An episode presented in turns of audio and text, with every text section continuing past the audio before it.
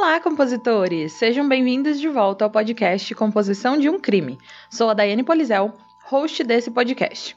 Se você sabe de algum caso muito sinistro e gostaria de ouvir ele por aqui, é só deixar a sua sugestão lá no Instagram, que é podcast Composição de um Crime, que eu vou anotar e logo você vai ouvir ele por aqui. Não se esqueçam também de seguir o Composição de um Crime no Spotify ou na sua plataforma de áudio preferida e também de avaliar lá na Apple Podcast. E antes de tudo, eu queria mandar um beijo para uma compositora que está aqui no nosso time de compositores desde o início de tudo. Na verdade, ela é uma das primeiras compositoras, se não a primeira. Então, Ana Cacau Neto, um beijo imenso para você, compositora, que já até apareceu aqui dando um recadinho no episódio 9, que foi sobre um caso que ela mesma indicou, que era o maníaco de contagem. Então, duas coisas. Primeiro, Ana, um beijão. E segundo, se você ainda não ouviu esse episódio sobre o maníaco de contagem, corre lá ouvir. Agora, o caso de hoje é a continuação e última parte da história do serial killer sádico que matou muitas pessoas e achava que não seria condenado por isso. Vamos continuar com o caso de John George High, ou como ele ficou mais conhecido, o assassino do banho de ácido.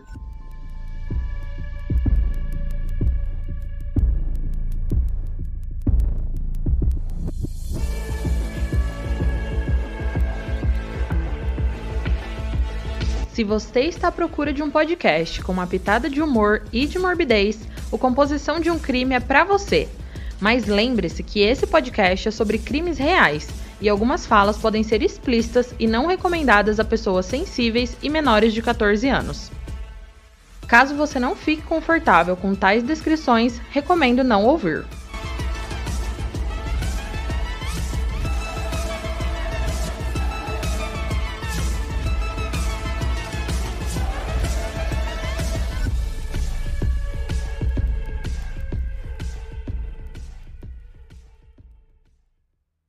Como vocês podem provar um assassinato se não há corpo? Essa foi uma das frases mais ditas pelo serial killer John George High quando ele se tornou um suspeito na morte de seis pessoas em Londres entre os anos 1944 e 1949. Vamos recapitular o começo dessa história rapidinho, compositores. John George High cresceu sob a influência dos Irmãos de Plymouth, uma seita cristã mas ao longo de seu desenvolvimento, ele foi percebendo que, ao fazer coisas ruins, nada demais acontecia com ele. Então ele foi aumentando a sua escala de maldade, começando por mentirinhas inocentes até se tornar um grande falsificador de caligrafia e assinaturas. John entrou e saiu da prisão muitas vezes quando era pego dando golpes em pessoas para conseguir dinheiro. Até que um belo dia, ele resolve dar o maior dos golpes. Ele resolveu matar o seu amigo Max Swan, que era bem rico, e falsificar uma procuração e cartas deixando todos os bens de Mac para ele próprio controlar, se apossando de todo o dinheiro e propriedades de Mac.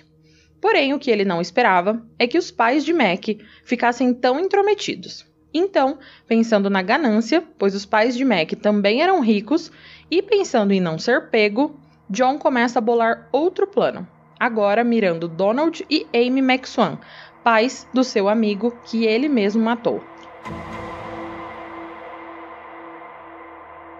John, percebendo que os pais de Mac poderiam ser um problema para ele, ligou para o Donald dizendo que gostaria de organizar uma surpresa para Amy, dizendo que o filho deles iria voltar da Escócia naquele dia às 4 horas da tarde.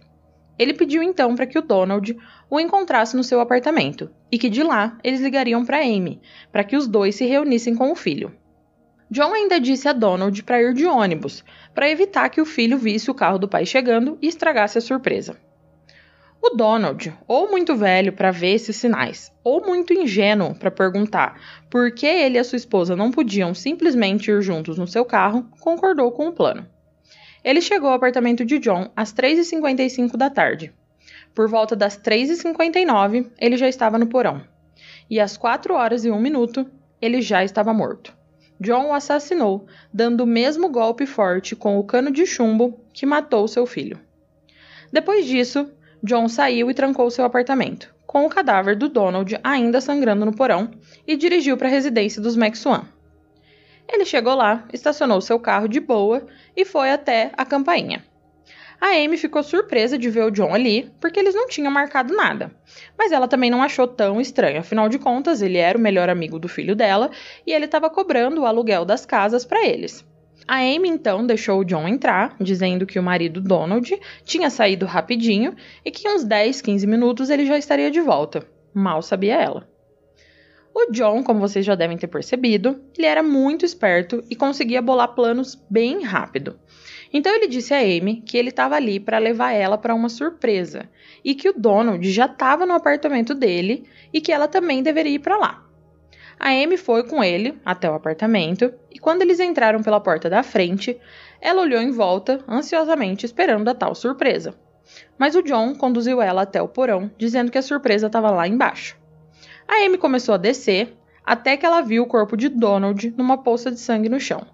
A mulher começou a gritar, mas o John foi bem rápido e empurrou ela escada abaixo, fazendo com que a mulher quebrasse uma clavícula, duas costelas e o pescoço nessa queda. Ele então desceu as escadas e percebeu que a Amy já estava morta.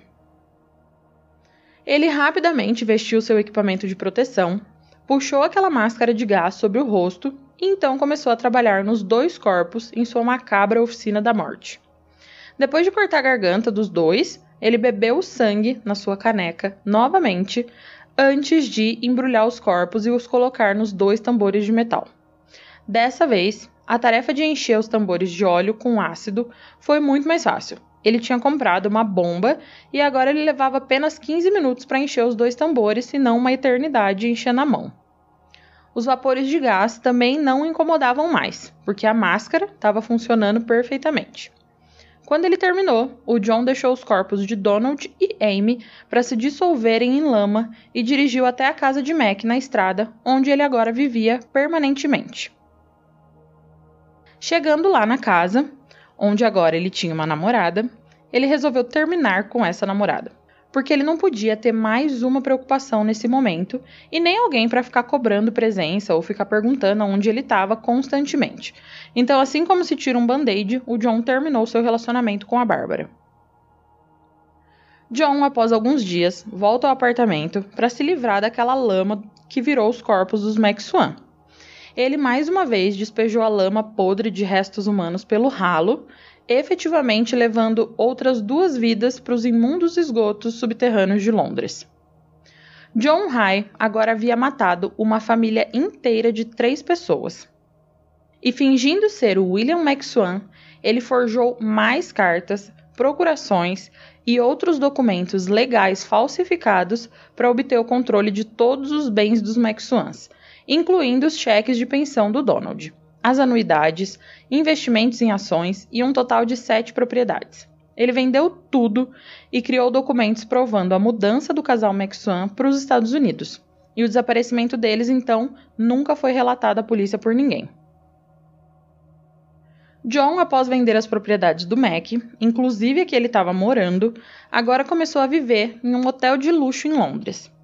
E passado algum tempo após a morte da família McSwan, ele percebeu que tinha escapado impune de matar essa família inteira sem nem mesmo um tapa no pulso. Ele se sentia invencível e estava vivendo uma vida extravagante, embora imprudente e arrogante. Ele apostava em cavalos, organizava coquetéis em iates alugados e jogava golfe com amigos ricos. No outono de 1946, o contrato do aluguel do seu apartamento expirou e de repente ele precisava encontrar um novo local para guardar os ácidos, os tambores, as ferramentas, as roupas de borracha e todas as evidências sobre os assassinatos dos membros da família McSwan. Então, ele alugou uma oficina privada e se mudou para lá em setembro daquele ano. No hotel, o John estava se tornando um enigma para os outros hóspedes, devido ao seu modo misterioso. E só ressaltando que esse hotel, a maioria das pessoas que viviam lá eram pessoas que viviam permanente mesmo, eram pessoas que moravam no hotel. E uma das mulheres com que o John fez amizade foi a senhora Olivia Duran Deacon, alguém com que ele costumava almoçar na elegante sala de jantar do hotel. A senhora Olivia, ela criava joias e dispositivos relacionados a isso, como por exemplo, alfinetes para prender meias ou coisas de cosméticos. No final do ano de 1947, o John já estava sem dinheiro. A renda das propriedades da família Maxwan tinha sido gasta e ele estava falido. Ele também estava sendo perseguido por pessoas que estavam cobrando. Então ele pegou emprestado duas mil libras dessa senhora amiga dele, a Olivia Durand Deacon, apenas para se manter por alguns meses até que ele bolasse outro golpe. O John um dia estava sentado tomando chá sozinho, folhando o jornal, quando ele se deparou com um anúncio de uma casa de seis quartos à venda por 10 mil libras. E ele estava pasmo, porque era uma casa muito cara e muito grande. Ele viu escrito que os possíveis compradores deveriam entrar em contato com o Dr. Archibald Henderson, no Metrópole Hotel. Então ele subiu para o seu quarto e ligou para esse hotel procurando pelo Dr. Henderson. Ele se apresentou ao telefone como John George High, um investidor imobiliário que queria marcar um horário com o Dr. Henderson para conversar sobre a casa. Ele então convidou o John para um almoço com ele e com a sua esposa. E dirigindo para o almoço, o John formulou meticulosamente o seu plano.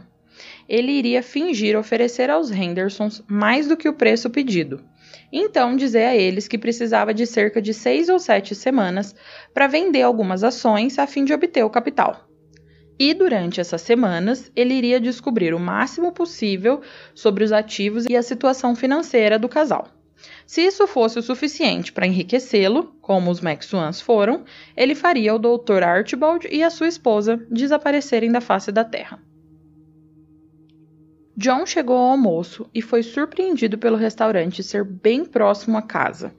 E de lá ele conseguia ver aquela mansão linda, enorme e de quatro andares que parecia mais um hotel. Ele questionou o casal do porquê que eles estavam vendendo né, e se mudando, e eles explicaram que aquela era uma casa muito grande e que eles estavam, no momento, morando no Metrópole Hotel, enquanto eles construíam uma casa menor para eles, e os móveis estavam sendo guardados na casa do irmão da Rosalie, o Arnold Burling. E lembrando que a Rosalie é a esposa do Dr. Archibald Henderson. O John e o casal iniciaram a negociação. E o John, como sempre foi muito charmoso, conseguiu convencer o Dr. Henderson e a sua esposa que ele era um investidor legítimo e com boas intenções. Embora pretensioso, o John se tornou amigo dos Hendersons nos dois meses seguintes. Como socialites autoproclamados, a Rosalie e o Archibald bebiam muito álcool, adoravam festas e sempre pagavam por tudo. E isso era importante para o John, uma vez que ele já estava começando a ficar sem dinheiro. Durante essas reuniões, ele fazia questão de perguntar aos Hendersons sobre suas propriedades e constatou que, além da casa que pretendia comprar, eles possuíam um bloco de apartamentos e uma grande loja de brinquedos. Ele também descobriu que o Art só trabalhava em seu consultório médico três dias por semana, segunda, quarta e sexta. Em todos os outros dias, ele vadiava pelo hotel jogando cartas e bebendo, tomando vodka. No dia 31 de janeiro de 1948, ele foi convidado pelos Hendersons a ir numa festa de aniversário do Arnold, o irmão da Rosalie. Lá, ele conversou e foi um charme com todos os convidados. em algum momento da festa, o John foi ao banheiro.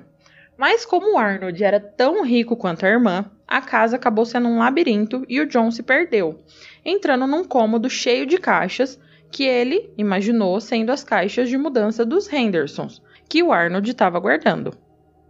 Mas uma caixa pequena chamou a atenção do John, porque ela era bonita e estava escrito particular. Ele foi até a caixa e abriu, revelando um revólver calibre 38. A sua mente voltou imediatamente para a bagunça que ele tinha feito com o cano de chumbo quando ele assassinou os Max Swans. E se certificando de que não tinha ninguém mais ali, ele enfiou o revólver no bolso de dentro do seu paletó e saiu em busca do banheiro, voltando depois à companhia dos outros convidados como se nada tivesse acontecido. Menos de duas semanas depois, o John recebeu um telefonema perturbador de Art Henderson, onde o homem dizia que haviam dois assuntos que ele queria tratar com John, sendo um deles pessoal. O John concordou em se encontrar com Art no Metrópole ao meio-dia, pensando no que o homem havia dito ao telefone o John tinha certeza de que a primeira questão era sobre ele demorar muito para adquirir o capital para comprar a casa da praia. E ele tinha um forte palpite de que a segunda era sobre Rosalie. Ele já estava flertando com ela há algum tempo. E o Dr. Henderson pode ter finalmente notado esse comportamento do John. Ele estava correto em ambas as acusações. Quando chegou ao hotel e falou com Art no saguão, primeiro foi questionado sobre o dinheiro e depois repreendido pelo flirt. John, em relação ao flerte, pediu desculpa ao Dr. Henderson, dizendo que isso não mais aconteceria. E sobre o dinheiro, o John convidou o homem para ir para sua oficina, dizendo que tinha uma surpresa boa para mostrar para ele e que essa surpresa acalmaria a mente dele em relação ao dinheiro. O homem ficou meio desconfiado de ter que ir lá do nada, mas o John o convenceu no final das contas. Eles chegaram à oficina de John e entraram. O Dr. Henderson perguntou então onde estava a tal surpresa. O John pediu que o homem virasse e fechasse os olhos, que ele lhe mostraria a invenção da década. O Archibald, relutante, obedeceu. O John abriu um armário de aço contra a parede e recuperou o revólver que havia roubado na casa de Arnold, o revólver do Archibald. Puxando a trava o mais silenciosamente que pôde, ele mirou na cabeça do visitante e então apertou o gatilho lentamente. O som ensurdecedor do tiro trovejou nos ouvidos de John, enquanto ele observava a bala estilhaçando a parte de trás do crânio de Archibald. E em câmera lenta, o corpo do homem caiu sem vida. O John sabia que, mesmo o barulho sendo enorme, aquela era uma área industrial e haviam muitas fábricas fazendo barulho, então o barulho do revólver não deveria ter sido ouvido por mais ninguém. O John então deixou o corpo do homem lá no chão e entrou no seu carro e voltou para o Hotel Metrópole antes que a Rosalie começasse a fazer muitas perguntas. Chegando no hotel, o John encontrou a Rosalie e disse que ela precisava ir com urgência para a oficina dele porque o Art tinha desmaiado e batido a cabeça na mesa. Isso era algo que o John já tinha planejado o tempo todo, pois com o tempo que ele passou com o casal, ele percebeu que o Art às vezes ficava tonto e a sua esposa Rosalie carregava remédios na bolsa.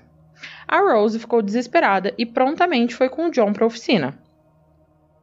Chegando lá, depois de destrancar a porta, o John ficou no caminho da Rose por um segundo enquanto enfiava a mão no bolso para pegar o revólver. Ele então se afastou e deixou a Rosalie correr para dentro. Ela deu um grito quando viu o rosto ensanguentado de seu marido, e em seguida, uma bala de chumbo rompeu a sua têmpora esquerda e o seu cérebro explodiu. Rosalie Henderson morreu instantaneamente e o seu corpo respingado de sangue caiu no chão ao lado do cadáver de seu marido. Mais uma vez, John não sentiu remorso e o único pensamento que ocupou a sua mente foi todo o dinheiro que ele iria ganhar com a venda das suas propriedades, móveis e outros pertences. Depois de realizar o seu ritual habitual de beber o sangue de ambas as vítimas, o John vestiu suas botas de borracha, avental de neoprene, as luvas de borracha e colocou a máscara de gás sobre o rosto mais uma vez. Ele colocou os corpos nos dois tambores e começou o processo de enchê-los com ácido sulfúrico, usando a sua bomba. A essa altura ele já estava acostumado com a fervura e com os assobios que a reação química causava e trabalhou continuamente por quase uma hora, primeiro submergindo Archibald Henderson e depois a sua esposa. Todo o evento fez se sentir poderoso e sobrenatural. Saindo da oficina, e deixando os corpos nos tambores enquanto o ácido fazia o seu trabalho de apagar as evidências de um crime, o John foi para o Hotel Metrópolis. Antes de ir para a cama, ele tomou um longo banho e escreveu uma carta para o Arnold Burling, o irmão da Rosalie, em um dos papéis timbrados do hotel. O John, de alguma forma, tinha um pressentimento de que o Arnold se tornaria um problema, então ele teve que manter o homem intrometido à distância e usando a caligrafia elegante de Rosalie, ele rabiscou as seguintes palavras. Abre aspas. Caro Arnold, houve um incidente no consultório de arte e temos que ir urgentemente para a África do Sul. Estamos saindo do aeroporto de Gatwick esta noite. Quando voltarmos, queremos começar do zero em nossa nova casa. Pedimos ao Sr. John High que cuidasse de nossos pertences. Você poderia ajudá-lo a fazer isso? O Sr. High também foi nomeado curador de nossas propriedades e fará alguns investimentos no mercado de ações em nosso nome depois de vendê-las. Minhas desculpas por não fornecer mais detalhes, mas este é um assunto bastante delicado. Espero vê-lo em breve, Rose. Fecha aspas. Na manhã seguinte, o John escreveu uma nota para o gerente do hotel no mesmo sentido.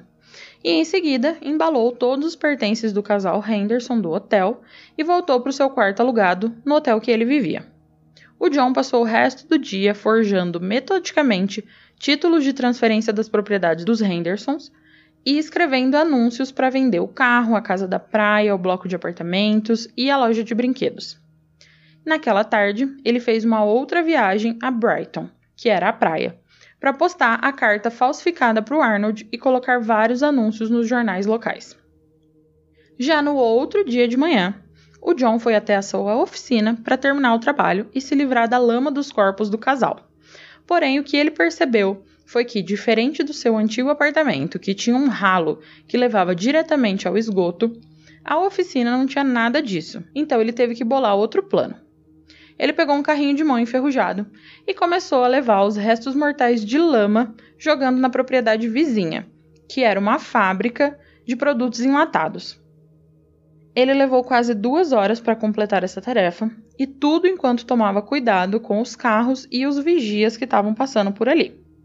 O que ele não sabia na época era que seu último carrinho de mão, cheio de lama, continha o pé esquerdo de Archibald Henderson ainda intacto. Como antes, o John cobriu seus rastros limpando seu equipamento de borracha com um alvejante antes de trancar a oficina e dirigir de volta para o hotel em que ele vivia. Ao entrar no saguão do hotel, a recepcionista acenou para que ele se aproximasse e disse que ele havia recebido um telefonema e uma mensagem do Sr. Arnold Burling, com um número para retornar a ligação. O John então ligou para o Arnold, que se mostrou extremamente preocupado com aquela situação, dizendo que ele ia à polícia. E o John não podia deixar isso acontecer, né? Então ele rapidamente inventou algo. Ele disse ao Arnold que a razão para que Rosalie e Archibald tivessem deixado o país era porque o Art havia feito um aborto ilegal em uma adolescente e que se o Arnold fosse a polícia, uma investigação ia acontecer e eles iriam achar o Art e a Rosalie e iam trazer eles de volta e jogar eles na prisão. O Arnold pareceu satisfeito com essa explicação e desligou depois de concordar em encontrar o John na sua casa naquela noite para fazer um inventário dos pertences de Rose e Art. Nas semanas seguintes, o John vendeu os bens e propriedades do casal Henderson. E depois de pagar o empréstimo da senhora Duran Deacon, lembram né, que ele havia pego duas mil libras, o seu saldo bancário estava em 14.200 libras. O John estava rico novamente, e agora que tinha dinheiro e que a morte da família Maxwell já havia sido esquecida, ele retornou seu relacionamento com sua antiga namorada, a Bárbara. Nesse mesmo dia, o Arnold o importunou com mais perguntas sobre os Hendersons, e para acalmar ele, o John escreveu uma carta se passando pela Rosalie, onde dizia, aspas, Caro Arnold, espero que você esteja bem e se dando bem com o Sr. High. Estamos muito bem e com muito trabalho aqui na África do Sul. Esperamos vê-lo novamente no final desse mês. Atenciosamente, Rose. Fecha aspas. O John esperava que essa carta mantivesse o Arnold quieto por mais um mês. John estava gastando todo o dinheiro rapidamente, fazendo várias festas, apostando em cavalos e o seu saldo bancário só diminuindo. Ele gastou o dinheiro dos Hendersons em menos de um ano. E na segunda semana de fevereiro de 1949, o John já estava novamente endividado. As suas apostas, corridas e gostos caros, que incluíam ficar no hotel de luxo, o alcançaram pela segunda vez. Além disso, o Arnold estava se intrometendo muito e já estava cansado de somente receber cartas dos Hendersons e não receber nenhuma visita. Então o John pensou que talvez iria precisar matar ele também, para evitar mais problemas. Porém, o pensamento de matar Arnold ficou em segundo plano, pois naquele dia 14 de fevereiro de 1949 ele descobriu algo que o deixou muito feliz. Ele foi ao encontro de Olivia Durand Deacon, aquela senhora que era amiga dele do hotel. Eles sentaram juntos para tomar café, quando a senhora Durand Deacon disse ao John que tinha mais uma invenção e que queria que ele fosse o seu sócio. Mas ela precisava ir no banheiro rapidinho e quando voltasse ia explicar tudo para ele. Ela foi, mas esqueceu a sua bolsa na mesa. E o John, bem curioso, foi fuçar na bolsa da senhora, encontrando lá um livro preto de depósito bancário. O John ficou perplexo e animado quando viu o saldo bancário da senhora. Ele era de 36.800 libras. Ela era mais rica do que os Hendersons. A senhora então voltou e começou a falar sobre a sua mais nova invenção, unhas postiças. E ela queria que o John a ajudasse a fabricar, já que ele se gabava de ter uma fábrica com maquinários. E passado alguns dias pensando e formulando seu plano, o John disse para a senhora Durandicon que ele já tinha um protótipo para mostrar para ela que estava na oficina. Então eles combinaram que no dia seguinte, dia 18 de fevereiro de 1949, às duas e meia da tarde, eles iriam à oficina. Aquele era o dia em que John começaria a sua jornada de volta à prosperidade. John então dirigiu com a senhora para sua oficina e, chegando lá, disse a ela que os protótipos das unhas estavam em uma caixa, que ela poderia ir olhar. Enquanto ele pegava o revólver que estava guardado num canto da oficina. Quando a senhora Durandicon abriu a caixa, viu que ela estava vazia. E no momento em que ela ia se virar para avisar o John que aquela caixa era a caixa errada, uma bala do revólver 38 entrou pela sua nuca e saiu pelo seu nariz, lançando jatos de sangue pelo ar. Ele se certificou de que Olivia não tinha pulso. Em seguida, pegou a faca e a caneca de porcelana branca do armário e se ajoelhou ao lado do cadáver da velha viúva. Quando ele cortou a garganta, o sangue jorrou. Ele bebeu o líquido quente, porém ele percebeu que estava com fome. Em sua empolgação por ficar rico novamente, ele esqueceu de almoçar no início da tarde. Ele então limpou as suas mãos com o pano e depois saiu, trancando sua oficina e deixando o cadáver ensanguentado para trás. Era hora de comer alguma coisa antes de embarcar na tediosa tarefa de acabar com mais um cadáver morto com ácido. Após ir comer e ficar pensando em como iria pegar o dinheiro da senhora Durandicon, o John voltou para a oficina. Pegar o dinheiro das suas outras vítimas tinha sido fácil, porque ele falsificava procurações que davam a ele total controle de propriedades que ele podia vender. Agora, com a senhora Olivia, seria mais difícil, porque o dinheiro dela estava num banco e seria muito mais difícil convencer um gerente a dar controle do dinheiro dela para o John. O John demorou mais de 20 minutos para conseguir colocar o corpo da Olivia em um dos tambores. Depois de finalmente conseguir isso, ele vestiu a sua roupa de borracha, máscara de gás, antes de começar a encher o tambor com ácido sulfúrico. No outro dia de manhã, o John, que estava totalmente feliz por possivelmente ter aplicado o maior dos golpes, ficaria em instantes apavorado. Pessoas do hotel começaram a perguntar para ele da senhora Olivia, pois ela havia dito que sairia na tarde de ontem com ele. E como John foi pego de surpresa, ele precisou inventar uma desculpa rápida, dizendo que a senhora Olivia não havia aparecido na hora combinada e que ele não sabia dela. Então, uma das amigas da senhora sugeriu que eles fossem à polícia reportar o seu desaparecimento, pois não era do feitio da senhora sair sem avisar ninguém. Mas o John, se sentindo encurralado, convenceu as pessoas a esperarem mais um dia para irem à polícia, dizendo que às vezes a senhora Olivia tinha somente saído para visitar uma amiga e que logo voltaria. O John voltou para sua oficina para se livrar da lama que o corpo de Olivia Durand Deacon tinha se tornado, despejando aquele líquido no mesmo lugar onde ele havia despejado a lama com os Hendersons. Na manhã seguinte, o John nem acordou direito quando uma amiga da senhora Olivia foi ao seu quarto, dizendo que eles precisavam ir à polícia relatar o desaparecimento da mulher. E o John, percebendo que não ia conseguir matar todas aquelas pessoas e percebendo que não tinha muito o que fazer, ele resolveu entrar na onda e concordou que eles precisavam mesmo ir na polícia. Eles então foram e relataram o desaparecimento da mulher. E no dia seguinte, uma policial chamada Alexandra foi investigar e interrogar algumas pessoas no hotel onde a Olivia e o John viviam. Lá ela percebeu que a maioria das pessoas eram velhos e velhas viúvos, e achou estranho o John, um senhor de meia idade, morar lá. Ela também achou estranho uma anotação no caso da Olivia, que dizia que ela faltou a uma reunião importante com o John. O que, uma senhora de quase 70 anos teria de tão importante para se reunir com John? E voltando para a delegacia, a policial resolveu procurar mais sobre John George High e acabou descobrindo todas as coisas que ele já havia feito e todas as prisões por falsificação. Já no outro dia, a policial Alexandra foi até o hotel procurar e conversar com o John. Ela conduzia um pequeno interrogatório lá no hotel mesmo, querendo saber qual era o relacionamento do John com a vítima desaparecida e também saber sobre o passado do John na prisão. No momento em que a policial foi embora, o John entrou em pânico. Ele imaginou que ela estava suspeitando de algo e tudo era culpa dos amigos do hotel. As suas outras vítimas tinham poucos amigos, mas a senhora Olivia era muito conhecida e tinha muitos amigos. O seu desaparecimento com certeza levantou muitas suspeitas.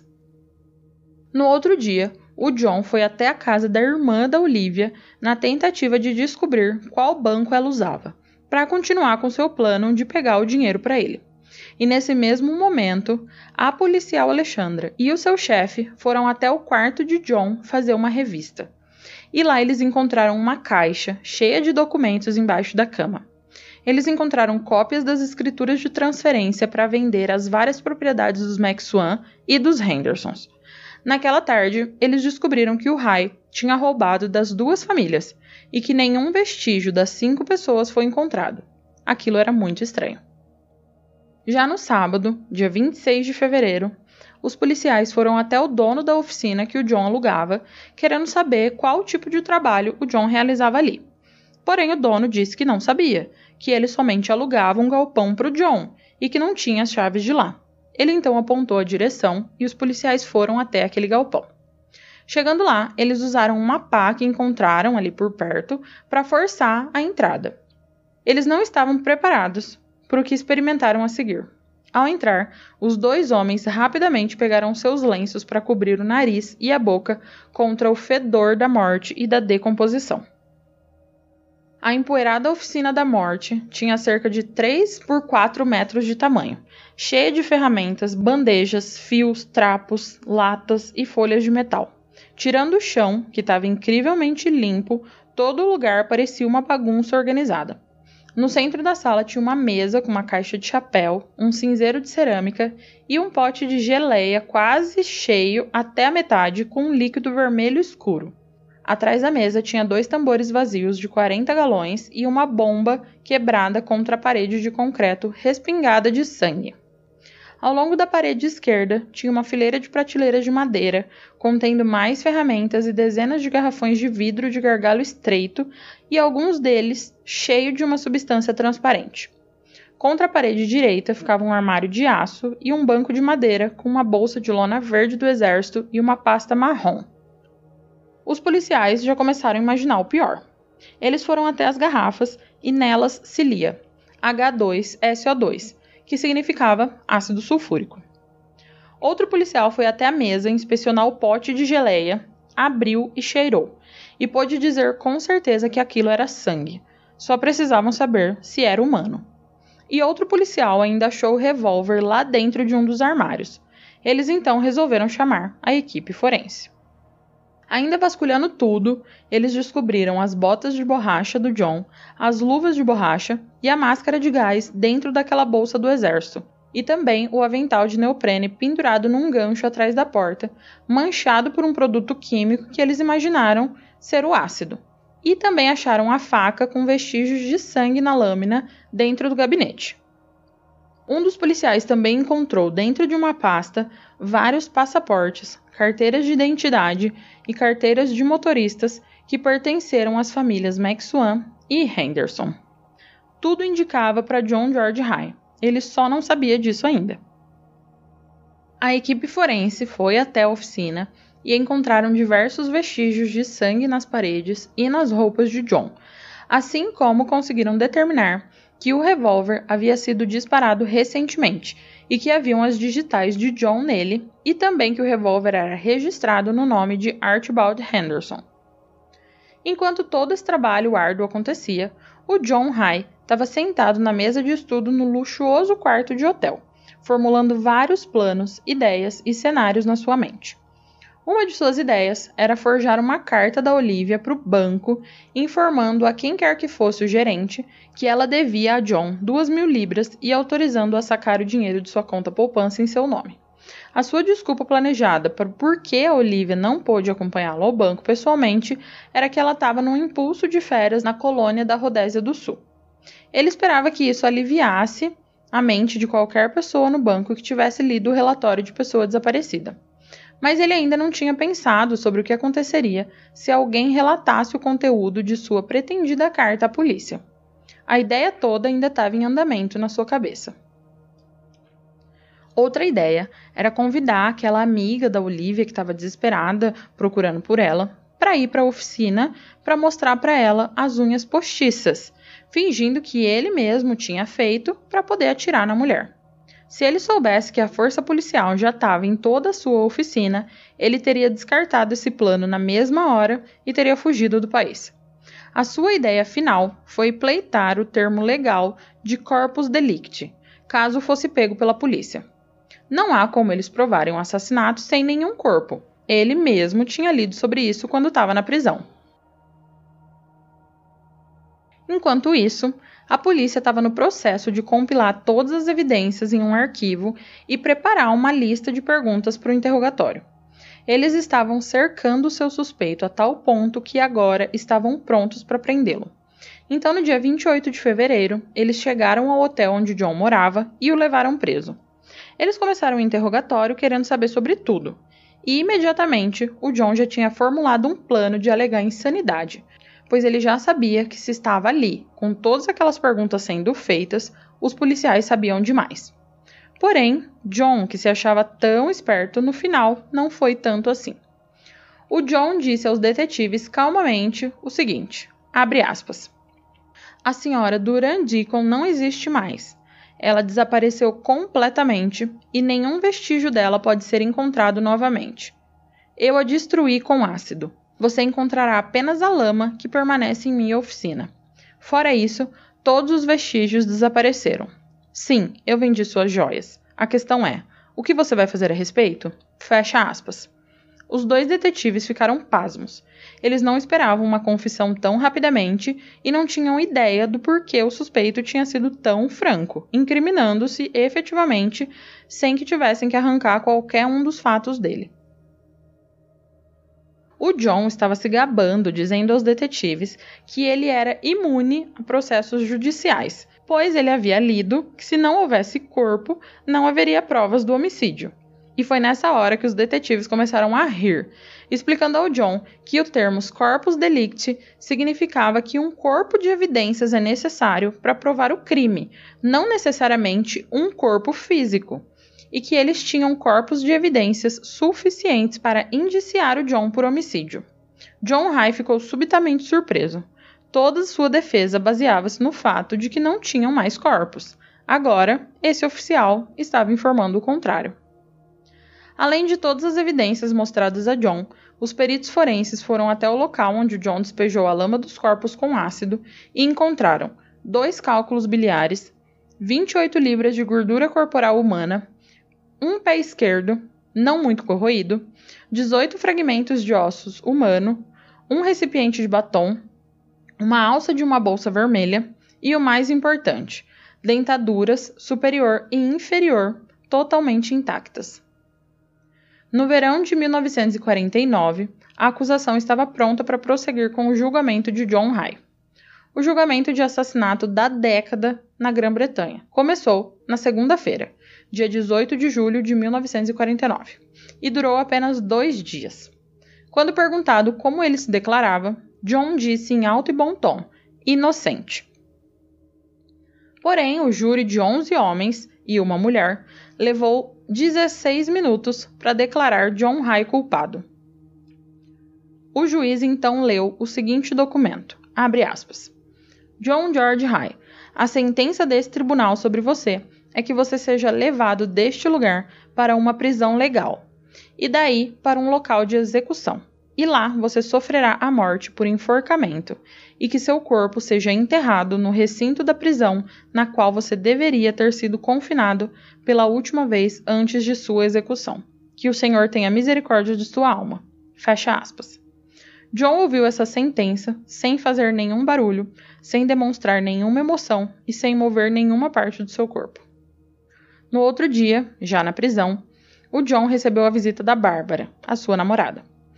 Ela veio dizer que na noite passada ela tinha recebido uma ligação do gerente do museu, Madame Tussaud, e que eles queriam criar uma figura de cera do John para uma exposição chamada Câmara dos Horrores, e que o nome da estátua de cera seria John George High, o assassino do banho de ácido.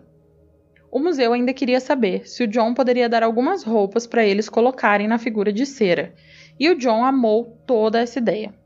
Três dias antes da sua execução, o John enviou um pacote ao Madame Tussaud, e dentro desse pacote estava uma camisa branca formal, cuidadosamente dobrada, uma gravata vermelha brilhante e o seu terno de lã marrom favorito.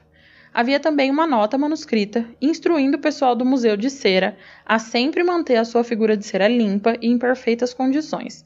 O cabelo tinha de ser penteado para trás e repartido, e os punhos da camiseta tinham de aparecer e a calça tinha que ser franzida. Na quarta-feira, 10 de agosto de 1949, menos de um mês após o seu quadragésimo aniversário, John George High foi levado à forca no terreno da prisão às 8 horas da manhã e enforcado pelo carrasco Albert Pierre Point. Foi um procedimento simples, mas eficaz. Sem dizer uma palavra, o carrasco colocou um capuz preto sobre a cabeça de John, apertou o nó da corda grossa em torno da sua garganta e puxou a alavanca da morte, fazendo com que a plataforma sob os pés de John caísse. Seu peso corporal sucumbiu à gravidade e o nó do carrasco quebrou seu pescoço em um instante. Os ombros de John estremeceram por alguns segundos, então seus quadris deram a última convulsão antes do seu corpo sem vida se tornar uma marionete balançando de carne humana. Uma multidão de 500 pessoas se reuniu sob o sol do lado de fora dos portões da prisão, onde um dos guardas pregou um aviso escrito à mão na cerca às 8 e 10 da manhã, declarando que o notório assassino do banho de ácido estava morto. O cadáver de John High foi enterrado, sem cerimônia, no cemitério da prisão naquela mesma tarde. Nenhuma outra pessoa rica seria morta por ele. Foi finalmente o fim da sua linha.